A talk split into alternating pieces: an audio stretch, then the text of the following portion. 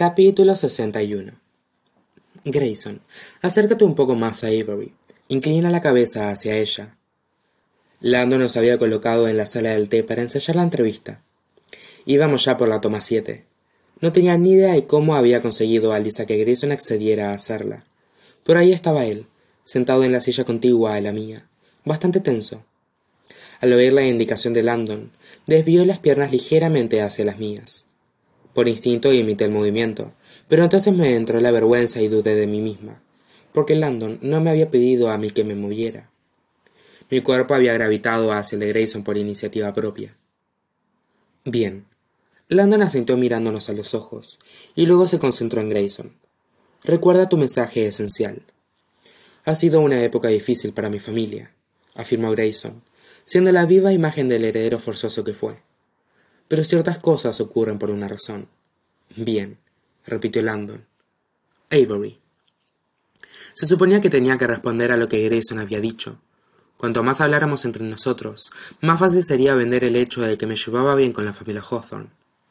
Ciertas cosas ocurren por una razón, reiteré, pero las palabras me salieron apáticas.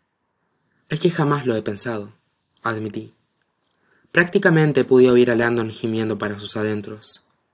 A ver, si las cosas pasan por algo, pero la mayoría de las veces la razón no es el destino, ni que estuviera predestinado, es porque el mundo es una mierda, o porque hay alguien por ahí que está siendo un imbécil. A Grayson se le tensó imperceptiblemente un músculo de la mandíbula. Disimulaba tan bien que me llevó un momento a comprender que estaba intentando con todas sus fuerzas no echarse a reír. Intentemos evitar la palabra imbécil, ¿de acuerdo? replicó Landon, cuyo acento británico se enfatizó. Avery, necesitamos que proyectes gratitud y fascinación. Está bien sentirse abrumada, pero tienes que abrumarte de la manera más positiva posible. Gratitud, fascinación, me repetí. Se esperaba de mí que fuera una muchacha ingenua como cualquiera otra, mientras que lo único que tenía que hacer Grayson era estar allí sentado, con esos pómulos y ese traje, y ser un Hawthorne. Avery tiene razón. Grayson todavía estaba en modo entrevista. Proyectó confianza y su tono resumaba poder, como si fuera un ser inmortal que se dignara explicar a los humanos en qué debían creer, qué debían pensar y hacer. Todos tomamos decisiones, y esas decisiones afectan a los demás, impactan al mundo, y cuanto más poder tiene alguien, mayor es el impacto. El destino no escogió a Avery. El tono de Grayson no dejaba lugar a discusión alguna. Mi abuelo la escogió. Tal vez nunca sabremos sus razones, pero no cabe ninguna duda de que las tenía. Siempre las tenía. Yo no podía quitarme de la cabeza que sí conocíamos esas razones, o que al menos teníamos algunas teorías. Claro que eso no podía decirlo delante de Landon. No era algo que pudiera admitir en la televisión nacional. Si no puedes decir la verdad, ya podía oír a Landon dándome un sermón. Di una verdad. Ojalá supieras cuáles fueran esas razones. Dije, con certeza, añadí, mentalmente. Entonces mira a Grayson. A veces tengo la sensación de que los Hawthorne siempre lo sabéis todo, que estáis muy seguro de todo. Grayson fijó sus ojos en mí. De todo no. Hubo algo en su forma de mirarme cuando pronunció esas palabras, que me hizo comprender que tal vez yo era la única persona del planeta que tenía la capacidad de hacer dudar a Grayson Hawthorne, de sí mismo y de sus decisiones como la decisión de apartarse de mí, la de ser amigos. Landon juntó las manos. Avery, nunca te había oído hablar con tanta naturalidad. Muy cercana.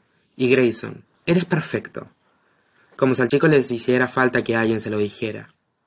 Pero recordad, los dos, respuestas cortas si os preguntan por los intentos de asesinato contra Avery. Grayson, que no te dé miedo mostrarte protector con ella. Avery, ya sabes cuáles son el resto de tus preguntas, no. Si me preguntaban si sabía algo sobre el pasado de mi madre, no. Si me preguntaban qué había hecho para meterme en el testamento de Tobias Hawthorne, nada.